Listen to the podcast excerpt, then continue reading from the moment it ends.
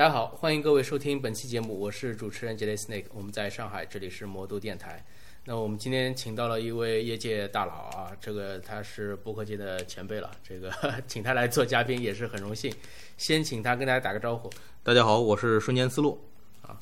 而瞬间思路老师啊，呃，Dice 的这个创始人，呃，联合创始人嘛，联合联合创始人，联合创始人，主要还是老赵。呃，这个 Me Player 的这个当家主播啊，虽然说现在这个 Me Player 也不更新了啊，对，Me Player 没有，但是我们有桌游 iPlay 了啊。好，这个我们反正后面聊，好吧？别带了啊。这个今天。为什么我这么荣幸可以碰到孙坚苏老师呢？并不是说我去了这个天津啊，我们还是在上海，还是在魔都，是吧？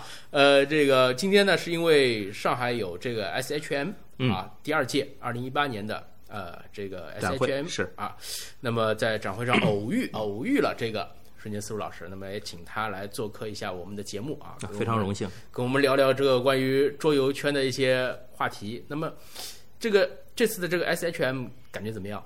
嗯，感觉很好。其实，呃，比我预想的要热闹啊。嗯，而且参展的单位比我预想的要多，见到的展品就是见到的大家拿出来的东西啊，比我想象的也要多。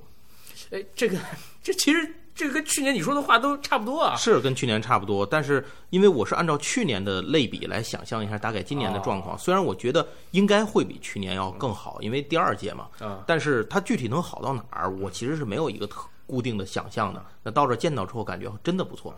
那你想，去年我们在录节目的时候，对吧？我也采访了你一段，那那那一段大概也就是两三分钟的时间，对对对对对，在一个在一个走廊里面，对吧？旁边旁边还在卖红木家具等等。我们现在是坐在沙发上，对吧？茶几茶几上放着录音笔，旁边还有一盆鲜花，对吧？对对对，这个录音环境跟比去年就好很多了，是是吧？不说我们除了这屋没开空调，声音都挺好。呃。这个说回来啊，那这个还是说回桌游的话题啊，呃，场地是比去年要大，对，是吧？这个参展的人也多了，那你不觉得这个它作为原创桌游展，这个原创的游戏有点少吗？呃，其实我觉得这什么叫原创游戏呢？你不要看原创游戏这个概念啊，呃，我觉得静言思像他们的产品，像是这个新茂他们的产品啊，水水他们的这些产品。算原创游戏，我觉得在我这儿看都叫原创游戏。那那照你这样说，郎老师的产品也算原创游戏？啊不不不，其实我是说整体上讲，嗯，S H M 我对它的定义是华人的原创游戏，华人的对华语区的这种原创游戏。那可能两岸三地啊，这些可能都会包括。所以这样的话，我把他们都定义为原创游戏。只是它这些原创游戏有些可能像我带来的这个游戏，我处在测试阶段，我连美术都没有啊，也有可能是。像其他人可能画了画，嗯嗯，再有可能它已经是一个完整的产品了。但无论它是产品还是处在原型测试的阶段，我认为它都属于我这个定义概念范围下的原创游戏。所以我觉得这个里面其实原创游戏的比例还是蛮大，还是蛮大的，是吧？呃呃，因为今年的场地也比去年的大，那么。呃，不像去年那些原创设计师可能就挤在一起，对，所以哎，感觉好像哇这么多怎么样？对吧？但今年呢，可能大家也略微的有点分散，不像去年那么拥挤，嗯，导致了好像可能感觉有点零星的这种感觉。但是是是，但是作品还是有很多的，嗯，呃呃，我去年玩到的有几款，啊，今年可能也是像有点像交作业的一样的形式，他们又来了，有的呢可能已经上众筹了。对对吧？已经是从一个雏形变为了一个已经待售的一个产品，嗯，对吧？有的呢是改进了很多啊，比如说我们春节自路老师带来的这款，对对，其实变化蛮大。我我去年今年玩了两次啊，一个 DBG 的游戏，但是我到现在都不知道它叫什么名字，叫《疯狂竞技场》。其实这应该是算是老九主设计，我算这个给辅助。反正机制上面呢也进化了很多，对啊，至少我去年的话是大比分输的，今年的话就小比分输的，就就差了一分啊，就差了一分就输。也可能是你这通过一年的思考水平提高了。其实其实玩的时候我已经忘记忘记之前的规则是什么，我重新又学了一遍规则啊。这个其实从上次回去之后，这个游戏的规则主机制大概修改了百分之三十左右啊，嗯啊，那就说说说说这款游戏吧，这个呃卡牌特别多。对，因为它是个 DBG 嘛啊，对，然后各种各样的这个卡牌，光是跟你讲这些卡牌到底派什么用处，对吧？有的是法术牌，有的是基础牌啊，有的是特殊的法术牌，对对吧？他们的触发效果都不一样，是吧？然后呃，每个职业还有自己的一套系统的这个法术，对，呃，这个这个游戏总共是几个职业来着？呃，基础版应该是四个啊，四个职业啊，那这个就。每个职业三系三三系技能，那四个职业就是十二系技能。对对对，啊，这这这我已经觉得有点复杂了。是。那这个游戏其实它最早诞生的想法来源是横版街机格斗游戏，啊就是我们小时候玩的像街霸啊啊，像拳皇啊、噬魂等等等等这些。因为呃，刚才我提到九这一四嘛，大家如果听我电台节目可能会很熟悉老九，包括以前他做过《九的完美钥匙》啊。那老九呢是一个游戏设计的一个爱好者，那这个游戏最早呢就来自于他的灵感和想法，并且我其实在接触到这个游戏的时候，老九已经做出了第一版的雏形了，当然跟现在差异很大对，但是做出了第一版的雏形，然后从那个时候我才开始接触到他这个游戏，我当时就觉得这个游戏勾起了我一种情怀，啊就是或者说是回忆，因为那会儿都经过街机游戏厅。啊这个大家在争霸游戏厅的这个 这个阶段，和老师家长斗智斗勇的这个阶段啊，所以可能大家有一种时代的回忆吧。然后老九说这个游戏，哦，我说你这个想法非常好，挺有意思。然后我们就开始构思这个东西。那老九做出来的想法呢，是不同的格斗，就相当于是我们街霸里选不同的人物会有不同的招式，啊，不同的技能。哎，不同的技能。你像春丽和和龙可能就是啃这都不一样，骨裂这都不一样。那我们在设计这个游戏的时候，想干脆把它具化成一些职业，我们更熟悉的奇幻职业，比如说像那个刺客呀，呃，战法师啊、战士、野蛮人啊等等。那这些野蛮人，就是你再想象一下，就是这些人既然职业不同，他肯定不可能用的招数都一样吧？对，你格斗游戏也不可能所有人招都一样，哎，所以呢，这样的话，我们就干脆给每个人定制了一个自己专有的牌库，采用了共通牌库和私有，就是这种职业特专有牌库相结合的方式。你既可以使用一些共通技能、共通的效果，也可以根据自己特有的技能对对手造成杀伤，来体现出它的效果，就是大概是这样。这个游戏很有特色的一点就是，你这个血血量降到一半的时候啊，你可以去摸一张这个大招，啊必杀技的对对对，必杀技，必杀技。这个这个格斗味就很浓了。对，这其实这张大招牌呢是一直就想放进去，一开始去年是没有的，后来我们觉得没这个不叫格斗游戏，啊，还是应该设计以后把它放进去。后来大家的反响也还不错，挺有意思的感觉。嗯哎，这个确实是不错啊。虽然说他现在的这个美术设计可能还没有，现在正在进行中嘛，啊现在还没有。还就是还没有看到实物，是对吧？呃，只有一些最最简单的数值列表，对对对啊，这个但是。呃这个玩下玩下来的话，其实已经相当有感觉。对目前的美术只尽情展现了老九的 Word 和 Excel 的功底啊。啊，对我前面还在跟他说，他们说，哎，这个 UI 设计改过了。我说这是什么 UI，对吧？我用 Excel 我就能做这个 UI。对，这就叫 Excel UI，你真是专业，一眼就看出来了。呃，但是我也是很期待，就是将嗯来如果说啊、看到成品的那一刻，哪怕是在淘宝上预售也好，或者是在某某平台上面进行众筹也嗯好，，我们应该是会计划是通过 KS 进行众筹。，KS 进行众筹。对，然后它的所有的美术现在联系的都是国外的美术工作室和善于表现这种游戏效果的这种画家。啊，啊这个我相信到时候的这个美术张力啊，也会也也也也会相当的吸引人。借你吉言，啊，因为你格斗游戏嘛，你肯定是要有一些这样的风格的嘛。对对对对，啊，嗯，啊，呃，那么除了这一款以外，我看到你还带了很多明信片过来。啊，对，这个就要说说我为什么来啊。这事儿是 得给人家东家做个广告。这事儿是是这样，是我老九设计了这个游戏，因为因为我还带了其他两款那个小游戏嘛，一共带了三个游戏。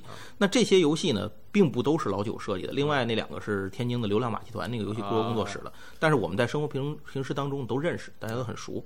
然后他们设计了这些游戏之后，同与此同时，果冻方块这家公司就是之前在 Deep Manis 在 KS 众筹了两百两百二十万美元的那个公司。然后他们呢，正好想要有一些小游戏来填补他们大项目产品之间的空白档。那这样的话，因为我跟果冻方块的老板也很熟，就是都是天津人嘛，也都很熟。然后这样的话，我恰巧这边知道他们有需求，那边知道有产品，呃我就把他们做了搭桥，做了一下对接。那就算一拍即合吧，双方都感觉对方的东西哎正好是我需要的，所以这样的话呢，就由果冻方块出面签下了老九的这款《疯狂竞技场》和《流浪马戏团》的那个游戏叫《股股神遗产》，那这两个游戏就被签下来了。所以这次来参展，其实我那个展位是果冻方块的展位。啊，那么果冻方块这次来呢，他们又因为现在 Deep Manis 要交货嘛，正好在生产的最繁忙的阶段，上节点对对，根本不可能有人来，所以我就来了。啊，所以我的身份又从在中间搭桥帮忙的两边朋友，又变成了这个果冻方块临时雇员，来 过来给参个展。啊，所以这也是蹭顿盒饭。对啊，对对对对，盒饭自理啊 啊，对，这个回去要报销的，给我报盒饭啊。然后呃，这样的话呢，就我就相当于是以这个身份过来，所以你看到的那些明信片，就是果冻方块在现在今年年底以及明年远期想要出版的几款游戏的呃配画。啊，呃，其实也相当不错啊。那听到这节目的朋友呢，这估计去领这个明信片已经来不及了。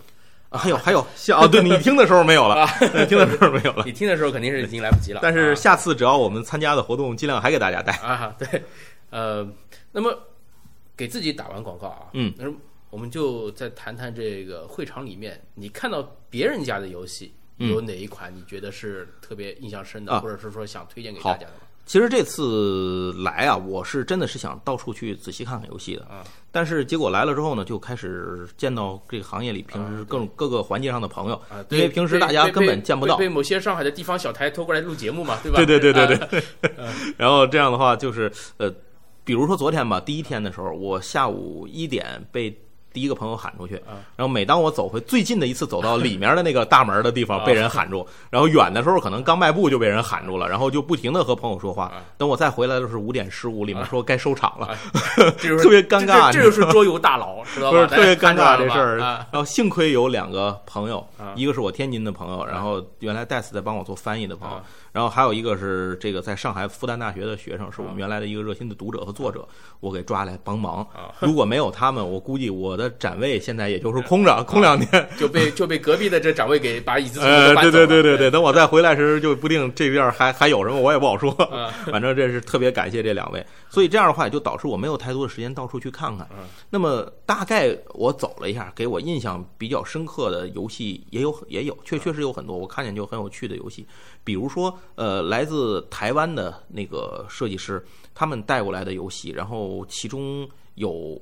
就是有很多表现上让我看起来非常有趣的游戏啊。我昨天测试了一个游戏叫《爱丽丝》，爱丽丝呃，对，但是它是一个还在测试阶段的，没有在现场去展示出来。啊呃，这因为是会后，后来大家在吃饭的时候，我去体验了一下啊。啊，那个游戏就非常有趣，它模拟它讲的这个故事背景是《爱丽丝漫游仙境》十二章节的这个小说，讲了十二章嘛。哦完事儿之后，爱丽丝就睡醒了。然后她醒了之后呢，然后后面我们想要做的是继续进入梦境，帮爱丽丝去写完第十三章。啊啊，把故事第四十三章写了。那这个游戏就是这样一个背景啊，美术设计也非常的，嗯，怎么说呢，很清新有趣啊。所以这个游戏昨天玩起来也非常有趣。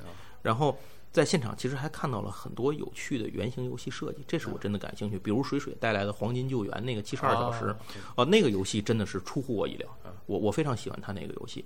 嗯，这不光是说游戏的本身的制作，因为水水的设计就就是大家都见过很多了嘛，就这我就不太夸他了。然后主要的是它的选题，这个地震救援七十二小时这种选题是非常好的，而且它里面体现出了一些真正相关的知识能够体现在里头，比如救援的我们的黄金准则会去先去救青壮年，因为它生存率高嘛。这个虽然听起来很残酷，但是现实就是这样，你救一个。呃，你花同样的代价救出来的人，肯定想让他存活率更高嘛。所以这些东西在他的游戏里都有表现。啊哎，我觉得就是他兼顾游戏娱乐性的同时，又兼顾了这种知识和背景的真正的真实感一。种现实性。哎，对对对，我觉得这种就非常有意思，这是我非常喜欢的游戏。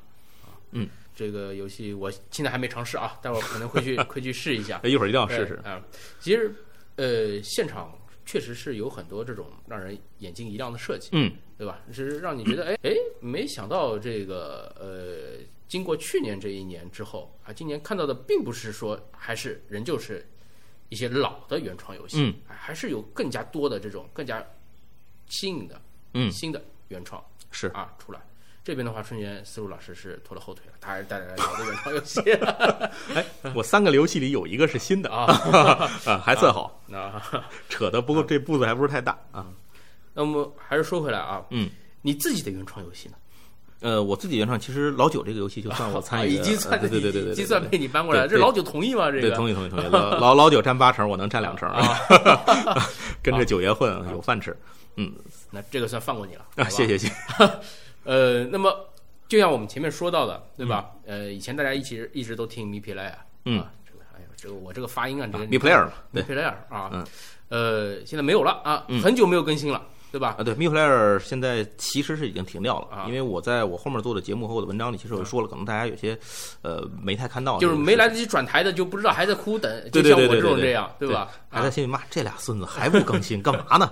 啊啊，其实是 Mi Player 已经彻底停了，啊等于做了一百零一期之后呢，这个节目就算呃告一个段落呃算是跟大家告告别了。啊，嗯告别了。那他会以一个华丽转身的方式啊，变一下，我们把它改编成了另一个节目，叫做桌游 iPlay。iPlay 嗯，那目前为止做了五期，啊然后我们想改变一些以往做 Mi Player 时候的一些方式，啊比如说那种快速资讯读报式的那些内容，我们就都舍掉了，都不要了。我们可能会把它变成一些大家热议的一些话题、观点或者重要的游戏，我们会给它展开进行一些探讨，啊来讲讲这些东西，让大伙儿听起来可能会不是纯听新闻这样这样的感觉。然后或者有一些话题呢，我们会在它的深度和广度上进行一些调整和控制，哎，这样去做一些新的栏目和内容和尝试给大家。啊那么呃，主播方面还是你跟那个老焕吗？对，还是我和老焕。然后像老九啊，大家以前听见老九啊、杨然啊、小撒啊等等等等这些张三李四、王二麻子啊，还是这些勾嘎的 K 这些人。啊但是我们可能会更多的调动他们，啊然后加入进来。我也跟老焕会争取把这个录制频率增加一些。啊，这 人还是这些人，对对对对对但是换个壳又上市了但，是事儿它就变了啊。这个那很关键的一个问题嗯还是没提，对吧？就是说这个新的一个节目，我们在哪里去听呢？呃，还是第一个方式是可以通过喜马拉雅，这个其实还是我们的主力的一个平台。啊另外呢是考拉 FM，然后还有荔枝 FM，然后后面我们也会在网易云音乐上去做，但是这可能要稍微晚一点，因为它需要一些认证和审核的过程。呃，另外 Podcast 上应该会去同步，这个我回去问一下老啊焕，因为这个我还真的没有太注意。啊，我自己是比较喜欢那个喜马拉雅去听的啊。因为我最近一段时间，呃，就是之前可能几周，我还去网上去，就是通过范有型播客客户端我去搜过，嗯，而没有搜到呃，赖老焕吧，啊。老范你听见了吗？啊，那么反正大家也可以期待一下啊，因为现在国内的这个相关的播客平台也很多、嗯啊，像喜马拉雅啊、这个考拉啊，包括荔枝啊啊，大家也可以去听到啊。嗯如果说是这个呃喜欢用范有型播客客户端，包括一些苹果的这些 Podcast 的、嗯呃用户的话呢，那就稍微再等一等啊，或者去搜搜看，可能是我打开的方式不对，或者大啊家建议下载喜马拉雅 APP。呃，这个我相信很快啊，我们又可以这个听到更加多的海量的啊丰富的这个由瞬间思路老师带给我们的这个哎，我我我希我希望我能做到这一点。周围播客的节节目啊，呃，我很少在我自己的播客节目里面给别人的播客对谢谢打广告啊。这个待会儿我反正我结束了，我也去领个盒饭。啊，没没问题，没问题。嗯，那么说回这个啊，嗯就是今年这个 SHM，它其实就国内来说，已经是可能已经是不只是不不下是第五一只手都可以算得过来了，对吧？对可能已经是第六场还是第七场的这个对桌游展了第一场可以从成都那个算起啊。嗯，那今年其实来来回回赶场也其实赶了好几次了。对我其实是呃从四月二十八号廊坊的桌游展开始，然后成都那个实在是去不起嘛，路费有点贵嘛啊。从廊坊的这个桌游展开始，一直到现在，我在这一段时间里头只有两个星期是没有去参展啊，这两没有参加任何展会的活动。当然这不一定都是桌游啊，就是因为还有一些是我感兴趣的。啊对这里面它其中包括我放弃了摩擦大会，啊啊，对，要不然前俩礼拜我就来了。对，所以确实是一直在展会当中来回去跑，啊不不同的展会，然后来回转。那我们知道接下来可能还会有 DICE 的品鉴会，对吧？对对包括还有对 DICE 的正式的展，对对吧？呃，可能在下半年的时候还会有各种各样的，展。然后那天我听说了，十月份有西安桌游 展啊，九月份好像有天津桌游啊展，但这事儿跟我没关系，我还真的不知道这个展会具体是做什么。那其实世路涵在我们节目里面也说过，就是说可能 SHM 今年还会再在下半年再办一届。啊，有可能，我听他说过这个想法啊对，但这个因为很多东西还没有成型，对吧？那然后好像十一月份还有桌游制的那个展会啊，BGM 是吧？啊，然后还有十，按理说十二月份深圳还应该有啊继续第二届深圳的展会。啊，那这这是国内的，对吧？国际上的像这个金抗啊、艾对对对，艾森这这些还继续。啊，对，这这种肯定也会影响到国内的桌。对，之前还有像日本的像 Game 啊 Market，然后或者是什么伦敦的桌游展什么的这种。啊。那么我们就说国内吧，嗯因为国外的展这个历年就这么多，对吧？，反正你去也去，不去也不去，啊就是这样。但是今年就是特别的，就是感觉到，就是说今年的展，国内的展特别的多。嗯，呃，这大伙儿都打鸡血了。这这这这个现象也也是蛮特殊的，因为毕竟前几年没有，对吧？是是没错你觉得为什么会产生这样一种情况呢？呃，这事儿我觉得感觉两个方面，一好一坏啊。啊往好了说，就是大伙儿都觉得这个行业在发展嘛。啊嗯，咱从这个原创游戏的角度，出版商代理产品的速度等等等等方方面面，发售渠道确实是变多了。对，呃，玩家热议、讨论度什么的搜索量也都提高了。这个，所以大家可能很多人觉得，哎，看好这个产业吧，嗯大伙儿想进来。那这个产业进来以后，我怎么能够一炮打响，做出最好的这个 宣传，让大家一炮而红，大伙儿知道我呢？搞展会，啊对吧？这是最最明显的一件事儿。而且搞展会这件事儿，展会的主题是什么？先搁在一边儿。很多人是具有办展经验的，所以他可能觉得换一个主题来做是更容易切入进来。啊，就是换个切入点。哎，对对对，我以前办的也许是什么这个呃二次元，也许我以前办的是什么军品啊，那这次我办一个桌游的，桌游哎也也未尝不可呗。啊，然后主题上面可能会有一些跨界的这种啊，对对对对呃那么会有更多的圈子的人来来融融合进来。对对，没错儿啊，这是往好了说。那往不好了说呢，就是可能很多人觉得办展这个东西，办桌就是这事儿就是两方面说嘛，可能会很多人觉得这样的门槛儿比较低，或者说这个方式更容易就是操作或者怎么样，但是他没有真正的去了解或者说去理解这个行业，然后他只是看到了好的那一面儿，没有看到背后问题的这些东西，或者说困难所在，就撞进来了，或者说有些人是存着可能这种呃。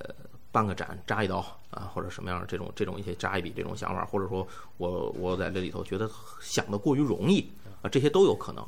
所以我觉得这个如果从不好的角度讲，就是可能这里现在存在着一个泡沫。就是可能有一些人他会因为这些展而交一些学费肯定，啊。这是肯定的。其实你自己也说了，对吧？你也是疲于疲于奔展对，啊。那我相信也会有一些展商啊去这个疲于的去参展，是对吧？那么是不是每每一场的展会，它都能够呃，就是获取到它本身所期望的那那那些收益？吧对这个，我估计可能如果大家都去参展的话，参展的人可能也会交点学费。啊、对对，这个大浪淘沙嘛，对吧？可能他这一届如果说他觉得这个收获不多的话，那么可能他下一届啊，对方在办的时候，我可能就自己要考量一下了，对对对，是吧？就要想想这个适不适合我。啊，那那包括包括这个举办方，对嗯吧？那他可能会也也也也会也会有有些有一些参考。对，没错吧，啊也有可能他就不办了，对这这都有可能。这对，个东西可能就是本来想起到的一些宣发效果啊，并没有起到，是吧？嗯那那那可能就也也就不办了没错。啊。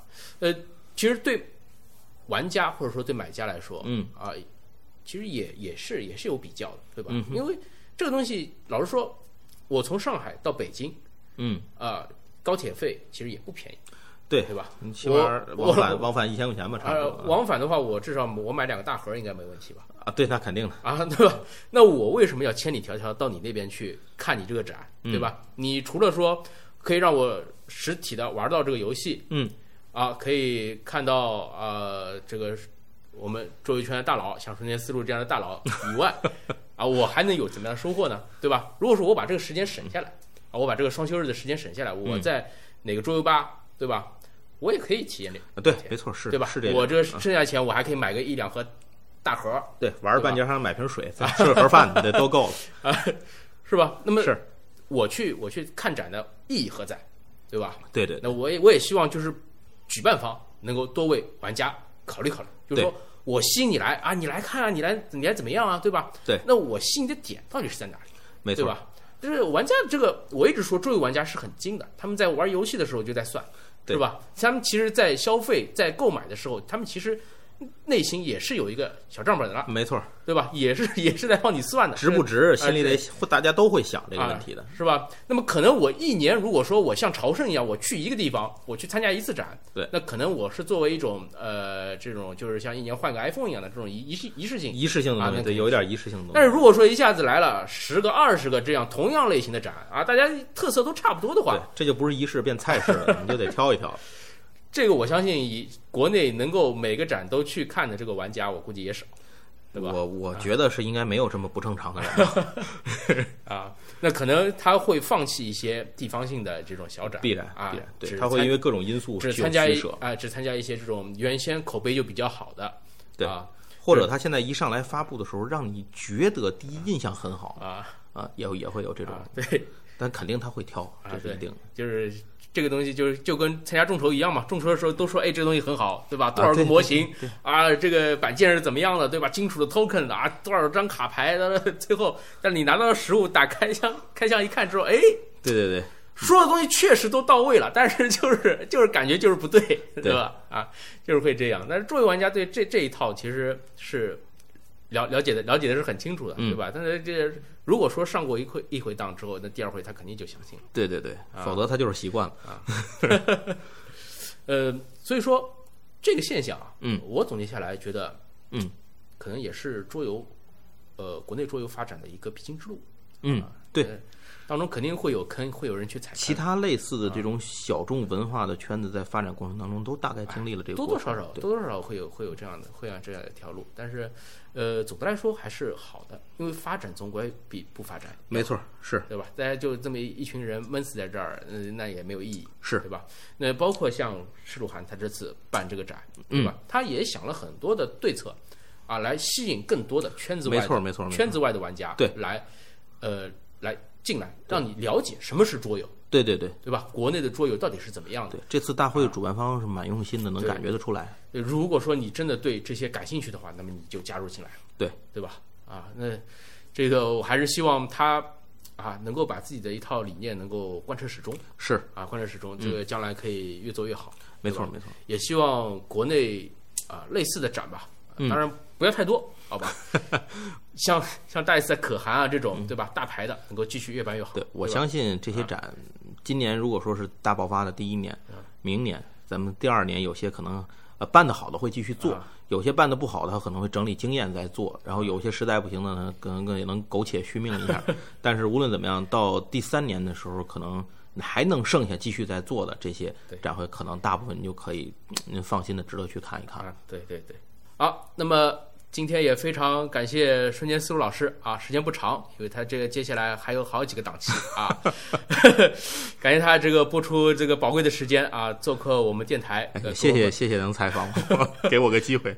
跟我们分享了这么多这个关于他这次参展的一些经历、一些一些一些感想、嗯啊，也分析了一下这个近近来近年来这个桌游的一些发展的趋势啊。嗯，呃，也欢迎大家啊持续的关注我们瞬间思路老师的这个相关的这个播客以及他的微信公众号。微信公众号是什么来着？就叫瞬间思路，啊，就叫瞬间思路。哎对对对瞬间就是一瞬间的瞬间啊，对，思路就是有思路的思路啊，也是没思路的思路 啊。对对对 对，没错。